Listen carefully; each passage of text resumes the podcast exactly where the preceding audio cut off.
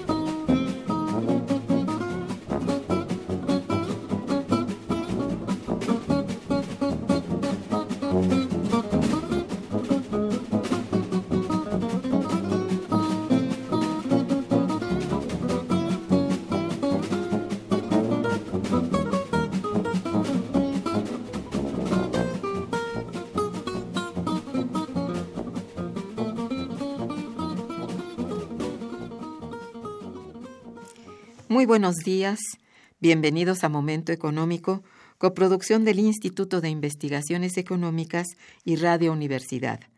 Les saluda Irma Manrique, investigadora del Instituto de Investigaciones Económicas, transmitiendo desde las instalaciones de Radio Universidad Nacional Autónoma de México.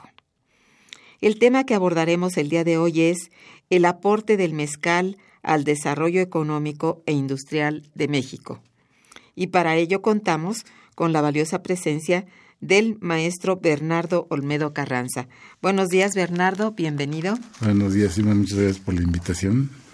La dirección de correo electrónico para que nos envíen sus mensajes es una sola palabra, momentoeconómico arroba unam.mx. Les recuerdo que también pueden escucharnos a través de, la, de las páginas de internet www radiounam.unam.mx. De nuestro invitado, Bernardo Olmedo Carranza tiene estudios de doctorado en sociología y es licenciado en economía por la Universidad Nacional Autónoma de México. Actualmente es investigador del Instituto de Investigaciones Económicas de la UNAM, en la Unidad de Economía Industrial uno de sus proyectos de investigación es Política Industrial y Tecnológica para micro, pequeñas y medianas empresas en México y América Latina. Bernardo Olmedo es también catedrático de la Facultad de Ciencias Políticas y Sociales de la UNAM. Una de sus publicaciones es Crisis en el campo mexicano, que ha sido reeditado en 2010 por nuestro Instituto de Investigaciones Económicas. Bien, pues el mezcal es una bebida ancestral mexicana de gran aceptación y consumo, tanto en nuestro país como en algunos países del extranjero. Debido a su alto consumo, esta bebida de esencia natural recientemente ha sido motivo de diversos estudios que van desde el análisis de su composición, el estudio de las regiones en las que se produce, hasta llegar justamente a sus incrementadas ventas eh, como producto de consumo interno y externo. Eh, nuestro compañero y amigo eh, Bernardo Carranza Olmedo, del Instituto de Investigaciones Económicas, que nos acompaña el día de hoy, se encuentra realizando una investigación seria acerca de la importancia del mezcal para el desarrollo económico del país, una investigación similar a la que realizó en torno al tequila y que también presentamos en Momento Económico. Así, pues sin mayor preámbulo, voy a comenzar nuestro programa del día de hoy pidiéndole a nuestro invitado nos diga antes que todo qué es el mezcal, Bernardo, y es un producto que puede ser considerado de una esencia natural en su mayoría? Pues sí, mira, México tiene... ¿Qué es el mezcal? El mezcal es una bebida, un destilado de, de agave, que puede ser de diferentes estilos de agaves, Ah, de vaya. diferentes variedades, eh, como el caso del tequila, que es otro mezcal, solo que con el tiempo Sí. eh, tomó el nombre de uno de los cuatro municipios originarios justamente de, de, de este, lo que llamaban hace muchos siglos vino mezcal. Vino, luego derivó un mezcal y luego mezcal tequila y, y Total ahí se le quedó tequila. Y es de una variedad específica, justamente de, de un agave que es el- la variedad eh, azul, de, de una variedad que se llama tequilana Weber. Y, pero en México se dice ahí, no sé, alrededor de 150 variedades de agaves en todo el país Mucho, sí. que son generalmente productos de zonas semidesérticas. De modo que, pues sí, tienen propiedades muy particulares y en cada lugar va tomando diferentes nombres, aunque en el caso de lo que hoy se, con- se conoce como mezcal, pues parece ser que ya la denominación de origen es un poco difusa, un poco confusa. Ah, Mm, el, el Consejo Regulador del Mezcal habla de, cua- de nueve estados. Sin embargo, hay, digamos, los puristas de, del mezcal. Muy particularmente hay una, una cosa que se llama la logia de los mez- mezcolatras. oh, De- sí, que parece ser que fue creada por un sociólogo oaxaqueño, Cornelio Pérez se llama, y él dice que, pues no, el mezcal está en todos lados, y que por lo menos en 21 estados hay, hay mezcales, pero con las denominaciones de origen oficiales se ha hecho ahí una discriminación y ahora se dice que solamente son nueve, aunque antes se pensaba que solamente el mezcal era de Oaxaca o de Guerrero. Pues ahora resulta ser que hay mezcales por todos lados, ¿no? sí. Y muchos son hechos de diferentes, a- a- es decir, a base de diferentes agaves, ¿no? Pero todos son agaves que, que son, que, que pasan por un proceso, digamos, casi similar. Claro, no es lo mismo hacerlo de manera artesanal o como se hacía antiguamente sí. a las grandes fábricas que ahora eh, se encuentran y que lo hacen ya a través de, de autoclaves, por ejemplo, de acero inoxidable o en tinas de acero inoxidable, cuando antes, y todavía en muchos lugares, se hacen tinas de madera y en fin, ¿no? Ya. Y, y en- pero también igual en diferentes niveles de producción. Nada que ver una empresa grande con estas pequeñas empresas este, artesanales, ¿no? Sí. Entonces, sí es muy interesante todo esto porque pareciera ser que México es el único lu- lugar en el mundo donde esto se utiliza justamente para hacer este tipo de, De bebida. de- de bebida, sí, ¿no? Sí. Y bueno, eh, se- cuando hablábamos del tequila, hablábamos de que era un destilado que, que se había hecho así un poco como la fusión entre la planta, que se dice que en México eh, empezó a ser domesticada desde hace 10.000 años. Oh, mucho tiempo. Sí, sí, sí. Sí. Y fue con la llegada de los españoles que trajeron justamente el proceso de destilación, que es un proceso que se inventó en, en los países árabes, que ellos lo hacían más bien para obtener esencias. en el caso de los españoles y en, y en Europa en general, se utilizó para hacer destilados de, de diferentes productos, ¿no? Sí. Y esto lo trajeron ellos cuando vinieron. Aunque ahora se dice que hay tres, eh, digamos, eh, hipótesis de este asunto, de cómo viene todo el proceso de destilación. Una es esta que te digo de los españoles, que trajeron el- este proceso. Se habla de que no, que fueron los filipinos cuando venían en la nave de la China, Sí. justamente, que trajeron el proceso. Y otros dicen que ahora se ha estudiado que ya en México, bueno, lo que hoy es México, ya en la época prehispánica había métodos de destilación un poco diferentes de los que trajeron los... Pero sí había métodos de destilación. Pero dicen que sí, que ahora, que ahora han encontrado evidencias de eso. Ya, sí. Pero queda también muy difuso, porque no es así totalmente, digamos que, tan claro el asunto, ¿no? Exacto. La cuestión es que esto se convierte prácticamente en una en una producción que parte fundamentalmente de la después de la llegada de los españoles, ¿no? Que en su momento fue prohibida por la corona española, más bien para no hacerle sombra, digamos, a las importaciones de vinos y de destilados que venían de Europa. Eso es. Pero con el tiempo, bueno, pues este, de todos modos se seguían haciendo como siempre, ¿verdad? De manera oculta. Y ya posteriormente ya se permitió su producción eh, libre, digamos, ¿no? Sí, la historia es muy interesante, es, es eh, muy rica. Muy rica realmente, pues es parte de la cultura de nuestro país, ¿no? Y de Exacto. ciertas regiones. ¿Desde cuándo poco más o menos se tiene registro de la existencia del mezcal? Pues habla que, por lo que yo he estado leyendo, hay quien habla de que empieza a producirse por ahí de fines del siglo XVIII. Pero por otro lado, hay otros investigadores que dicen que por lo menos tiene 400 años de que se está fabricando el, el mezcal. Eso es. ¿Y que, Que- se le conoce como tal?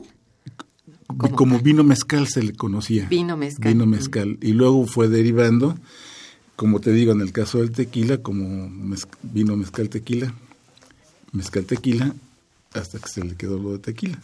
Exacto. Y, y en cambio en los otros no. Los otros es más o menos, aunque hay casos diferenciados como el caso de la bacanora, eh, de Sonora, que también es otro es, es otro mezcal, pero tiene otro nombre, ¿no? Sí, sí. O el sotol, o Sotol, claro. hay varios, hay varios que... Pero lo que ahora generalmente la gente conoce como mezcal, pues es así como que una cosa muy... también queda difusa. Yo creo que ha faltado mucho también educación ah, por parte de los productores, por parte del Consejo Regulador del Mezcal, para enseñarle a la gente qué es el mezcal y qué es diferencia hay entre unos y otros, y si es, son los lugares espe- específicos donde se les da cierto nombre, en fin, hay, hay un poco de, de ignorancia en todo esto, ¿no? Exacto. Eh, por ejemplo, como te digo en el caso de la bacanora, ¿no? Oye, ¿el sotol es también de, de agave? Sí. Ah, Sí, hay, hay muchos. En- incluso en. Parece ser que en el, en el. eh, En la península de Yucatán se utilizaba. o- o- y se ha querido utilizar. Justamente porque ya ves que ellos tenían las. Estas plantas, los agaves, que eran de donde se sacaba la fibra para hacer todo. eh, El enequén. El enequén, justamente, ¿no? sí. Y hay quien ha estado haciendo eh, intentos de, de que se utilice, si ya no es como Enequén, por lo menos como destilado, ¿no? Exacto. Eh, por lo menos hace como 10 años supe de, de la existencia de un fabricante que estaba tratando de hacer y, y de comercializar esto con una marca que se llamaba Tequila con K. Eh, pe- pero parece ser que falló, no le fue bien, entonces desapareció. No sé ahora que si hay alguien que esté haciendo intentos, pero bueno, pues es otro agave más, ¿no? O sea, Con- de hecho, de cualquier agave se puede hacer un, un- una bebida así, un destilado de esta naturaleza. Sí, aunque bueno, por ejemplo, existe el agave pulquero. Ese A tiene ver, otras por eso, yo- características. por eso preguntaba yo. Ese, ese tiene otro tipo de características, ¿no? Ese es más bien una bebida de fermentación. Ese no es un destilado. Ajá. Por las características propias que tiene el, el- eh, la planta, ¿no? Sí, Que es el pulque, el agave pulquero. Que, bueno, por desgracia ha bajado tanto su producción y tantas fortunas que se crearon alrededor del pulque Sí, y, así es. y que desapareció, ¿no? Bueno, no desapareció del todo.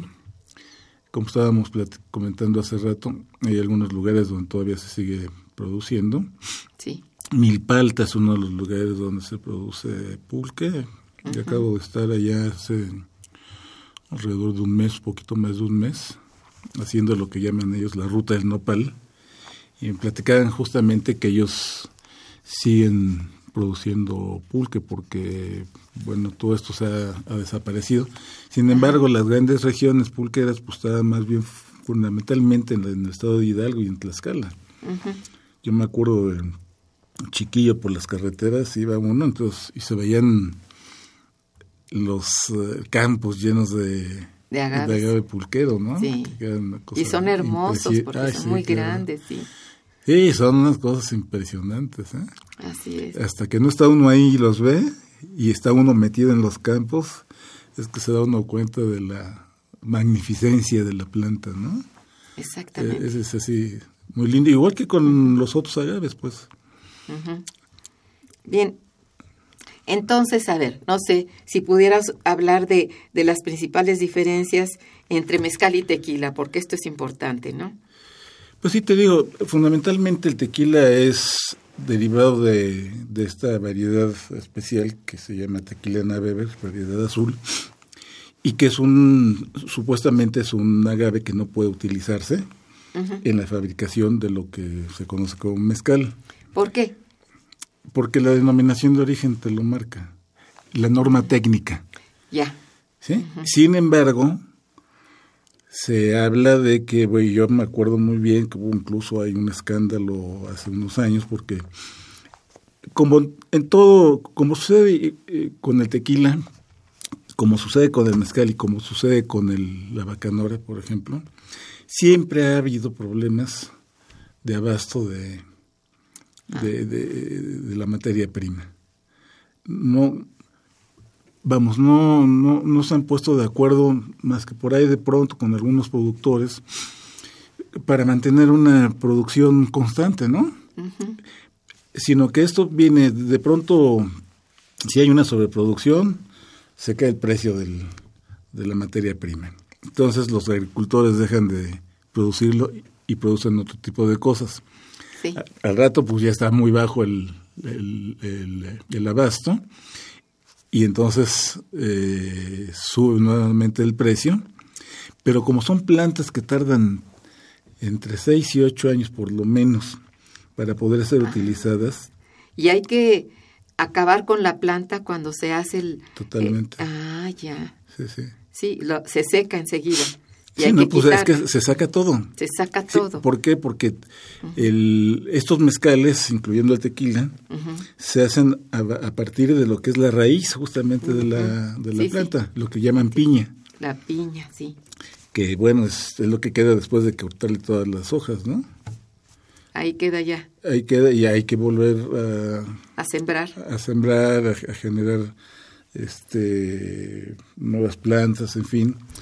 Y bueno, hay todo un procedimiento ¿eh? para todo esto, porque bueno, se, ya en ambientes controlados ahora se hace. Eh, y entre uno y dos años están creciendo las plantitas y ya luego las trasplantan en los campos para que se vuelva a reproducir. Pero siempre, siempre ha habido un problema de desabasto. Entonces, en alguno de esos momentos que hubo desabasto del agave, del, del agave tequilero, sí eh, pues se sabía que los fabricantes se iban, sobre todo a Oaxaca y a Guerrero, a comprar materia prima, pero que no era de la variedad Weber tequilana. Pero como había desabasto y ellos no querían dejar de perder, pues entonces ahí mezclaban de todo, ¿no? Entonces, pero ahora yo no sé cómo le hagan, pero yo no dudo que, que suceda un poco lo mismo, ¿no? He estado leyendo, por ejemplo, en el caso de mezcal, de pronto sucede eso. Y entonces van y utilizan este agaves de otras regiones para poder completar, digamos, el abasto necesario para esto, ¿no? Entonces sí, es, eh, pues están los consejos reguladores y todo, pero eh, digamos que los consejos reguladores también han generado hay toda una serie de dudas ¿no? de cómo se manejan las cosas y cómo se manejan los criterios para definir la denominación de origen por un lado y por el otro lado la norma técnica.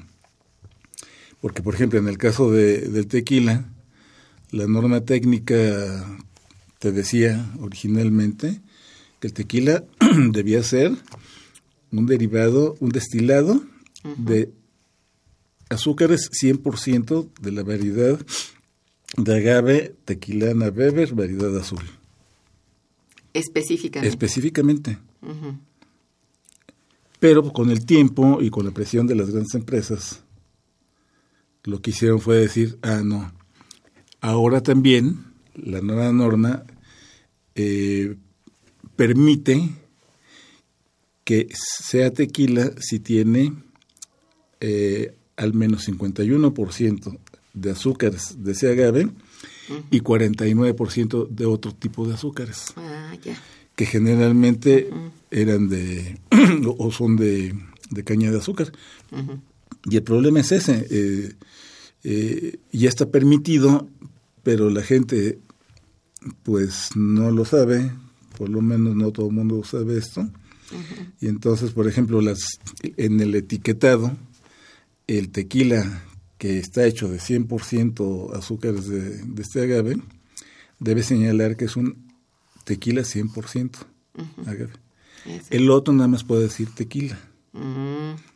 Pero si tú no sabes eso, pues tú compras tu tequila y, y puedes estar, no sabes qué es lo que estás tomando. Al, final de cuentas, ¿no? En la norma técnica del, de la, del mezcal hay al parecer, porque yo estuve revisando todas las últimas modificaciones que ha habido a la norma técnica. Eh, eh, fíjate, en agosto de 2007 eh, se publicó un trabajo sobre el estudio sobre el impacto que las modificaciones a la norma 070, que es la que define la norma técnica del mezcal, traerían a la industria del mezcal. Fue un estudio hecho por investigadores del de la Universidad de Chapingo. Eh, por lo que he leído de, todo esto, ellos estaban muy con la idea de que, pues sí, para evitar, eh, por ejemplo, el problema del desabasto, se permitiera que hubiera un mezcal de estas características. con esa mezcla, digamos. Eh, sí. pero pues entonces ya, pues es como si tú hicieras un coñac este donde le echaras agüita y le echaras este sí sí este vamos. otros alcoholes otros azúcares no y justamente lo que hacen los europeos por ejemplo en este caso los franceses es cuidar mucho eso porque eso es un valor agregado que incrementa los precios. Y bueno permite un desarrollo más importante de las regiones justamente. Y aquí lo único que se ha hecho es copiar la norma, pero sin seguir las, las especificaciones. Las especificaciones, ¿no? Eso es. Bien, pues estamos en momento económico y hablando aquí con el, el invitado, el maestro Bernardo Olmedo Carranza, sobre el aporte del mezcal al desarrollo económico e industrial de México. Hacemos un corte y regresaremos.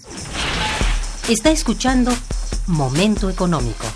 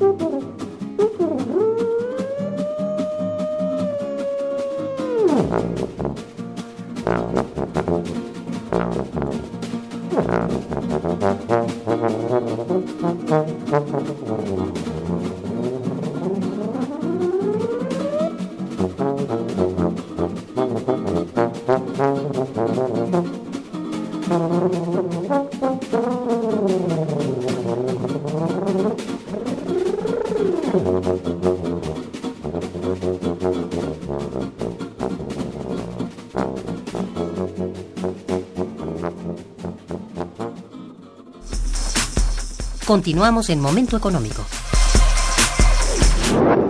Bien, ¿cuáles son, este, Bernardo, las regiones de nuestro país que producen tradicionalmente el mezcal? Pues eh, se hablaba de hace unos años que, bueno, prácticamente todo el mundo ubicaba como que el, el estado por excelencia donde se producía mezcal era Oaxaca, ¿no? Sí. Y un poco Guerrero.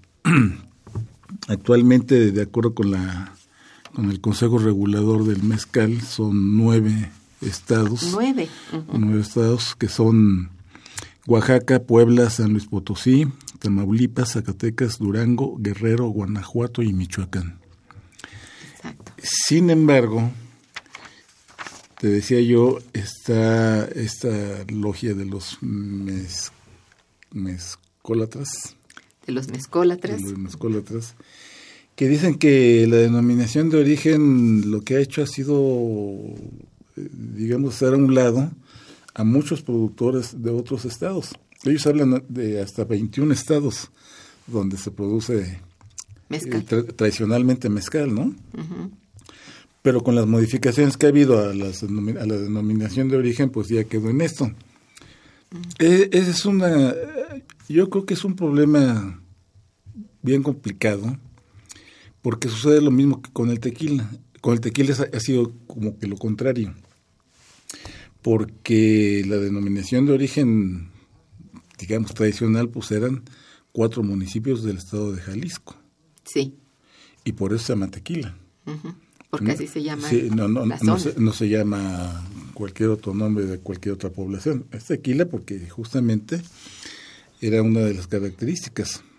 Sin embargo, ahora la denominación oficial de origen, pues dice que son como siete u ocho estados donde se produce, en, ciento, en más de 180 municipios. Entonces, este, de cuatro municipios que eran originalmente, ahora ya son 180. Entonces, los criterios para definir la denominación de origen, pues como que se manejan así como que, eh, pues muy fácilmente, ¿no? Eh, y es que hay, hubo un problema. Eh, hubo la reunión de Lisboa donde se nació, digamos, el concepto de, de denominación de origen.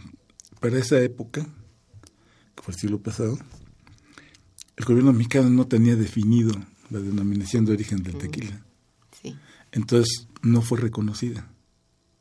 Por eso es que cada vez que México o los productores mexicanos quieren vender tequila en el extranjero, tienen que hacer negociaciones particulares para que sea reconocido el tequila.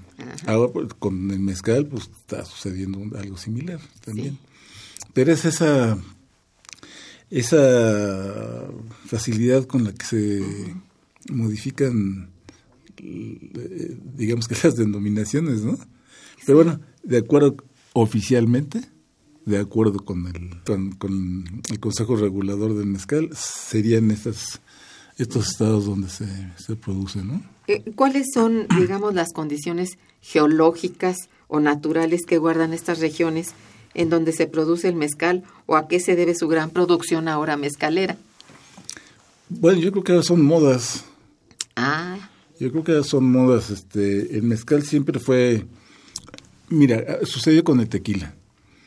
Eh, el tequila, bueno, pues era un mezcal que, que tenía su importancia, pero de pronto, pues, este, eh, fue visto como una bebida de la gente pobre, una gente, una bebida de la gente desde los albañiles, de- vamos, se genera ahí toda una idea de las cosas de- del tequila, y entonces incluso hasta bajó la producción, y de pronto, pues, se pu- puso de moda nuevamente. Entonces, uno de los, digamos, eh, eh, segmentos de la población por los cuales se, se empezó a, a dar impulso a esto fue justamente el de los jóvenes.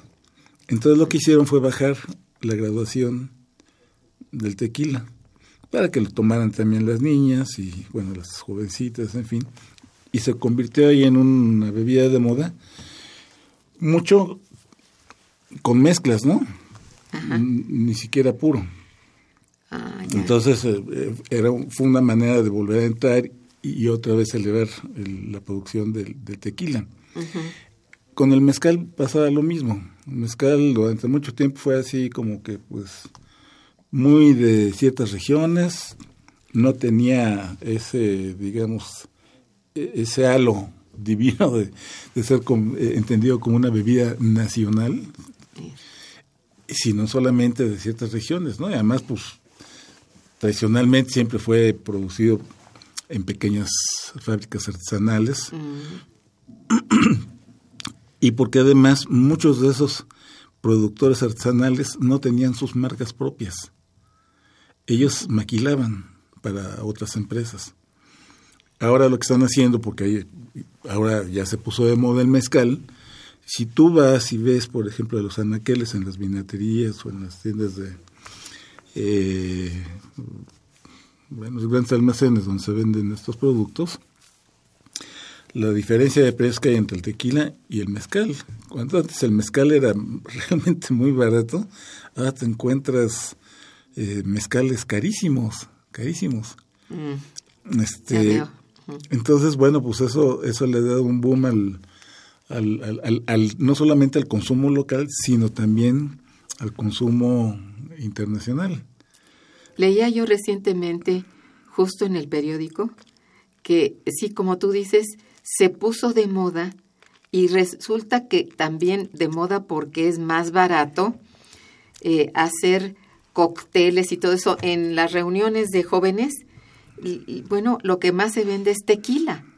Eso es lo que leía yo, que ha subido muchísimo la venta del tequila y por lo mismo la demanda hacia los productores de este, pues de este, de esta bebida, ¿no? Mm. Entonces, sí, como dices, tiene mucho que ver, pues, eh, el estímulo al consumidor. A través de publicidad específica, no sé. Y además de que, pues, realmente son bebidas espirituosas, ciertamente, pero de alta calidad, de todos modos, aunque hay eh, muchos productores que han hecho, como tú dices, mezclas ahí con azúcares distintas y todo, y que sí va a redundar quizá en la calidad de cierto sabor, pero no necesariamente porque se usa mezclado en cócteles. Entonces esto como que, no sé, es difícil de determinar, ¿no? Sí, por eso en el caso del tequila, eh, mucho del tequila que se vende y que se exporta es a granel. Ah, Cuando la denominación de origen y la norma técnica te dicen que es tequila si se produce en las regiones que están oficialmente reconocidas y se envasa en el lugar. Pero no, hay una, te digo, hay una gran facilidad para buildar todo esto, entonces muchos se vende al, a, granel, se exporta a granel, y eso permite que el que lo compra tenga hasta sus propias marcas y le da la gradación que quiere. Pues y efectivamente, por ejemplo... pero ese es en, en, detrimento del, del nombre propiamente de la bebida, ¿no? Exactamente. Porque, bueno, sea tequila o sea mezcal, una vez que, como dices, recibido a granel, el que lo compra y lo va a expender o lo va a mezclar con otra cosa, pues ya viene siendo otro tipo de, bebida. Eso no han tenido que ver en la Cámara de la Industria de, o no sé cómo se llame, la, el Consejo. El Consejo Regulador. Regulador de estas bebidas no ha hecho nada para defender eh, propiamente lo original en términos de mezcal o de tequila. Pues te digo, ahí ellos eh, lo que han hecho ha sido una defensa del, de, esta, digamos, desnaturalización mm. de lo que puede ser el caso del tequila, ¿no? Al permitir que, que se, se denomine tequila a una bebida que sea una mezcla que ya no es realmente solo tequila. Pues ya no es solo tequila, efectivamente, ¿no? Entonces, pero el gobierno permite que se llame tequila. A ver, ahí hay un desfase realmente entre la, el, el Consejo Regulador y propiamente las autoridades, digamos, sanitarias. Porque en esto, al parecer también al mezclar eh, una bebida, al degradarla o, ¿cómo te diré?, cambiarla, puede haber daños a la salud. ¿No es cierto? Pues eh, pudiera ser. Ellos dicen que... Que no. Que no. Eh, pero yo me acuerdo que cuando hicimos uno de los programas de tequila, sí. habló alguien que creo que era una química, que hablaba de que los métodos tradicionales generaban metanol y que no era precisamente lo más adecuado, que los procesos más modernos eran eh, hacían de la bebida algo más inocuo, en fin. Yo creo que aquí hay toda una serie de de mano negra, ¿no? Sí. Chispas. Sí, no es así como que tan sencillo, ¿no? Y efectivamente, en Estados Unidos una de las maneras en que ha penetrado mucho, pues ha sido a través de estas mezclas, ¿no? Que pues ya la que te lo bebes, pues ya sabes qué, qué te están dando. Pero eso es malísimo. En verdad, yo creo que es, bueno, en detrimento de la salud, sí. Pero también en detrimento de de bebidas auténticas en todo caso, ¿no? Claro. Que sin ser degradadas ni mezcladas ni nada, tienen un cierto valor de cierta calidad que las defiende. ¿No te parece? Claro. Hasta ahorita, digamos, ¿cuántos tipos de mezcal existen? No se puede hablar de que hay tantos tipos de mezcal. Pues dependiendo de la región prácticamente, porque mucho depende también del, del tipo de suelo, del tipo de clima, del tipo de mineralización que tiene. Pues depende de un montón de cosas, de las altitudes. Depende de, muchos factores eso. Sí, pues es... Pero eh, por, eso es que los puristas dicen que, que, que, que, el mezcal, como en México hay muchas zonas semiáridas, que es prácticamente el, el ambiente donde crecen estas plantas, es que esta tradición viene de, muchos siglos, digamos, y de muchas regiones. Por eso es que ellos dicen, es que eh, restringirlo a nueve estados, pues deja al resto fuera, ¿no? Y ya no es mezcal, ya es cualquier otra cosa, pero ya, no, esos productores ya no pueden ponerle su botella que es mezcal. Pero ¿no sería preferible esto? ¿Tú qué pues piensas? No, es una opinión que te pido porque te digo, eh, este, al, momento de beneficiar, por ejemplo, la producción así generalizándola y, bueno, si tú tienes un agave por allá, pues andas tu mezcal, ¿no?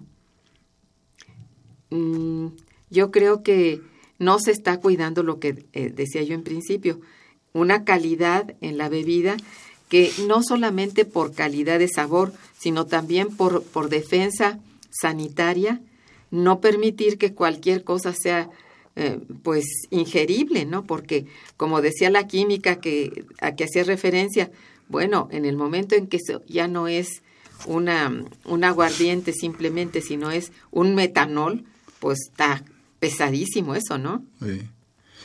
sí, yo creo que debe haber mucho cuidado en todo esto, pero también mucho cuidado por parte del gobierno que sí. Eh, porque aquí el único que puede regular las cosas es el gobierno. Pero si le dejas dejas en manos de los productores y en este caso, por ejemplo, en el caso de tequila, pues los grandes productores son grandes, las transnacionales que han comprado a las empresas. Pues entonces dejas y está, estás permitiendo que, que, no seas tú el regulador como Estado, sino que sean los productores. Pues ahí está mal por parte del país. Pues sí, por eso te diga, en, en, Europa eh, se cuida mucho eso, ¿no? Debiera cuidarse en cualquier parte. Pues debiera cuidarse justamente. Y por, pues, se supone que por eso son las denominaciones de origen. Y por eso nacieron. Mm, Exactamente, ¿no? Mira, ahorita, por ejemplo, he estado yo viendo algo sobre la cachaza con una colega brasileña. Este, queremos eh, trabajar un poco algunas cosas eh, haciendo casos comparativos, ¿no?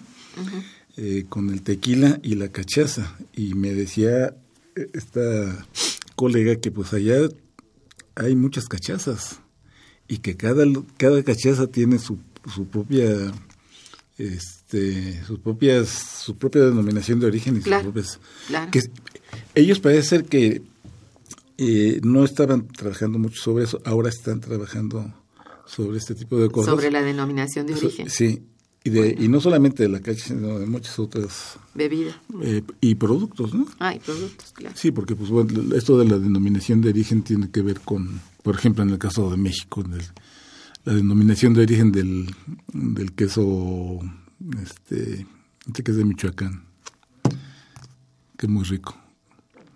El, eh, ¿qué es este? Queso blanco, salado. Vamos a un puente musical y volveremos. Está escuchando Momento Económico por Radio UNAM.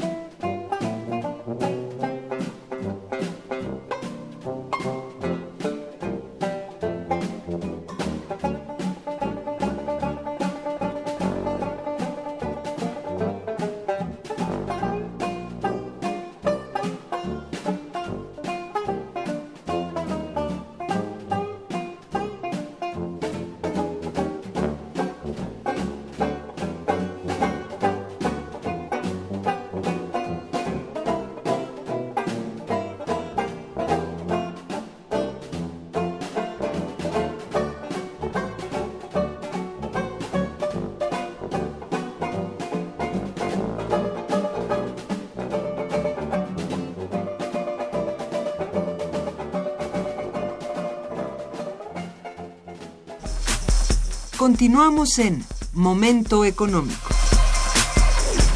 ¿Cuáles son las principales compañías que están actualmente comer- comercializando con el mezcal y si son mexicanas o extranjeras?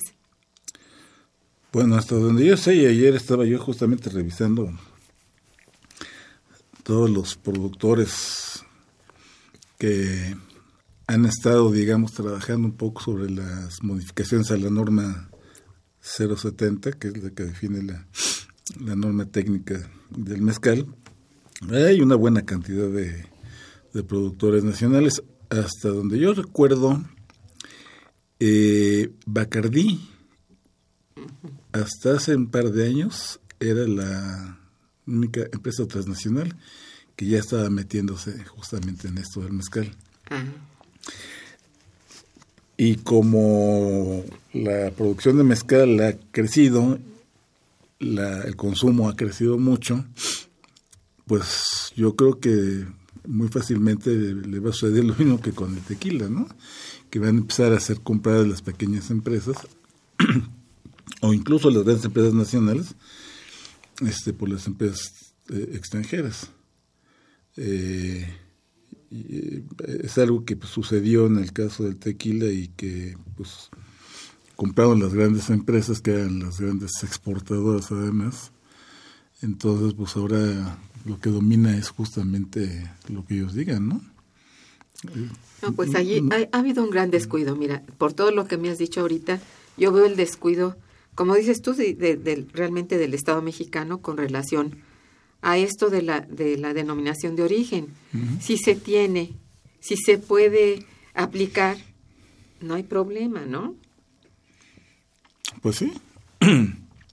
Pero te digo, aquí lo que hacen las empresas, ¿Me decías de las empresas? sí te decía, sí hay una buena cantidad de empresas nacionales, pero eh, puede, hay quienes conocen de esto que le puede suceder al mezcal lo que al tequila, ¿no? que son empresas transnacionales que vienen, compran a las grandes empresas o a las pequeñas empresas. y en el caso de tequila es peor porque compran no solamente a la empresa, sino compran, por ejemplo, han comprado a las grandes, a las grandes empresas que son muy viejas, que incluyen en muchos casos las plantaciones de, agaves, las haciendas, las antiguas fábricas. O sea, territorialmente. Todo, esto, en el caso del tequila, es lo que se llama el paisaje agavero. Y ese paisaje agavero está considerado ya como patrimonio eh, de la humanidad, justamente. Entonces están vendiendo pues, parte del patrimonio nacional a las empresas extranjeras en un simple acto mercantil. Oh, bueno. Pues lo mismo va a suceder con las mezcaleras, ¿no? Pues sí. Que es un, verdadero problema. Entonces, eh, eh, lo que te digo, eh, no es sencillo esto. no para nada, ¿eh? Realmente es triste porque siendo una producción netamente mexicana, ya esto se abrió y pues ya no se puede hablar de, un mezcal puro, ¿no? ¿O No, los, hay. Los hay, los que se supone cubren el, requisito de, de 100%, ¿no? Pero ahí, por ejemplo, hay mucha maña de, de, muchos productores. Le ponen también mezcal 100%. La parte del 51% que es de mezcal. Entonces, eh, eh, eh, incluso hasta en el etiquetado hay muchas mañas. Yo creo que son cosas que deberían cuidarse, cuidarse muchísimo también por el Consejo Regulador, ¿no? Se supone que lo, lo hacen, pero yo he estado estudiando algunas cosas y resulta ser que las etiquetas son amañadas, ¿no? En algunos casos. Oh, qué caray. Entonces, este, cómo sabes qué es lo que estás tomando, no, no es tan sencillo, ¿no? Necesitas realmente meterte, conocer, este, y aún así, ves a ver que te den de pronto lugar por libre, ¿no? Oye, desde tu punto de vista y eh, respondiendo un poco al título del programa, ¿qué tanto contribuye la producción de mezcal al desarrollo económico de este país? Bueno, lo que te puedo decir es que con el boom Ahora sí contribuye. Ahora ya pues sí se han eh, incrementado los niveles y ahora está creciendo bastante más que el, que el tequila. Ah, bueno. Y dice, desde 2011 la producción de mezcal aumentó en promedio 48%. Bastante. O sea, ha estado creciendo. Sí, mira, eh, yo en ocasiones asisto a, a ferias diversas eh, algunas que tienen que ver con cuestiones de gastronomía, con cuestiones de, comida, de alimentación, en otras que ni siquiera es de eso. Y en todas tú encuentras algún stand o, varios stands de mezcales. Ya de tequilas no, ahora son de mezcal. Mira eso. Entonces, bueno, pues a las ferias asiste mucha gente que es consumidora de todo tipo de cosas y de pronto ves en un en una feria, por ejemplo, de artesanías o y ahí está el mezcal. Entonces, pues es una manera de, estar influyendo en el consumo. Bueno, eh, ¿verdad? Digamos que, tiene su, su, grado de importancia. Claro que tiene su grado de importancia. Y aquí, sobre todo, lo que te decía yo es que habrá que ver cuánto tiempo dura esto muchos de los de los pequeños productores que te digo que eh, antes eran maquiladores de empresas más grandes eh, ahora ya tienen sus propias marcas. Y bueno pues eso ya al productor eh, artesanal pues le reporta otro tipo de beneficios no eso es. Y bueno pues ahí están en algunos lugares los maestros mezcaleros, así como son los grandes maestros roneros o los más grandes maestros tequileros que supuestamente son los que cuidan los procesos artesanales, pero pues hasta dónde les permitirán eso, no lo sé, ¿no? ¿Tú dirías que es una forma, esta, la producción del mezcal, de economía industrial?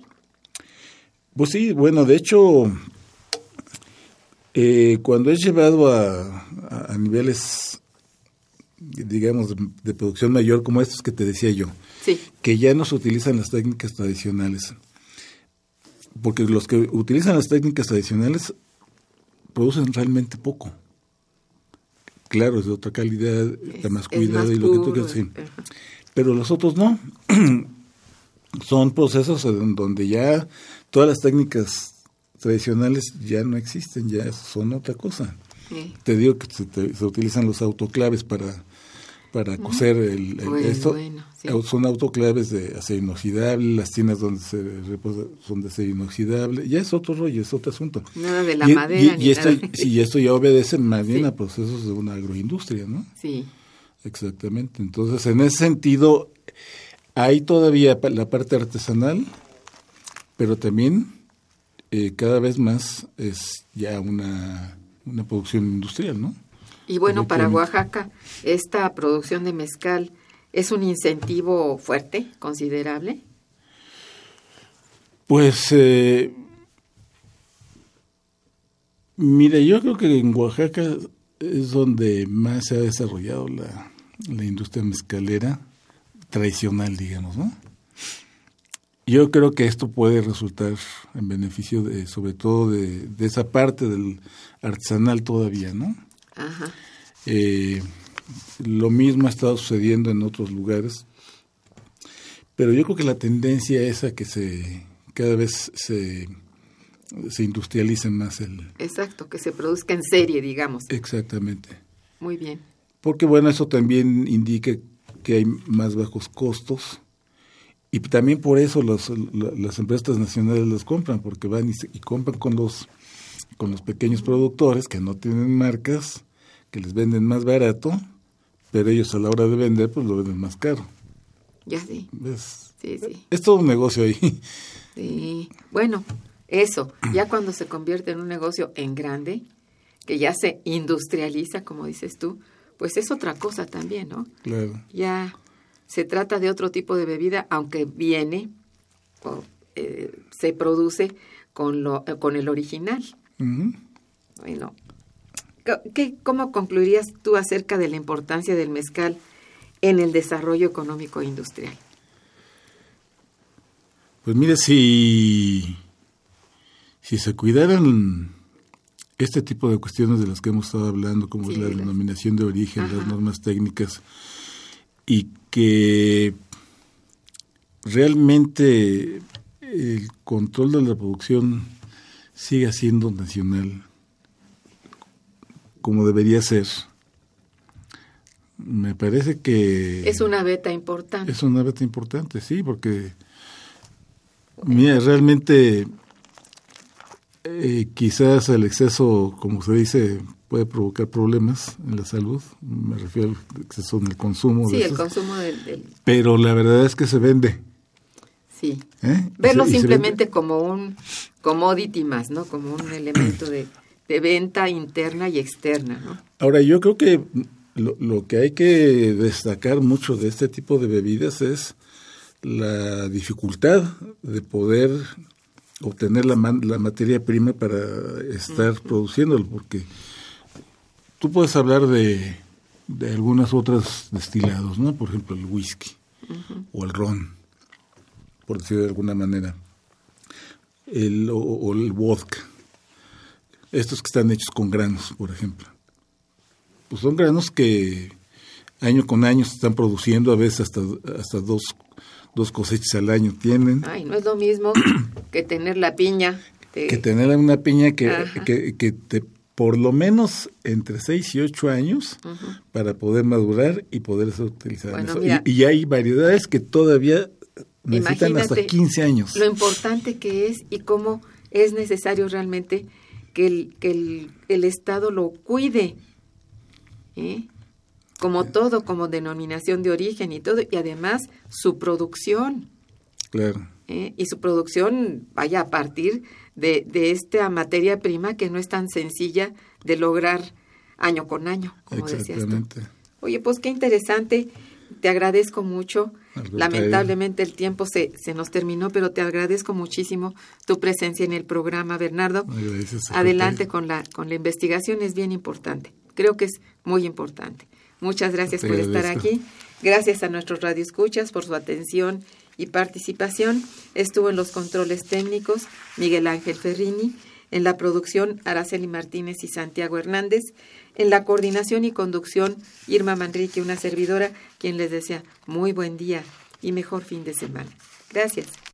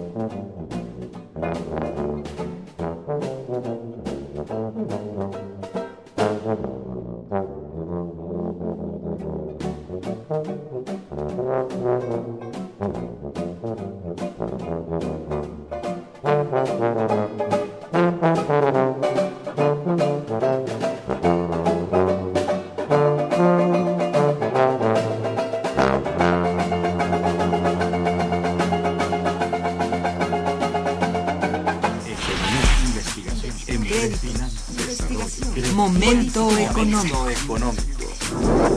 Radio UNAM y el Instituto de Investigaciones Económicas presentó Momento económico.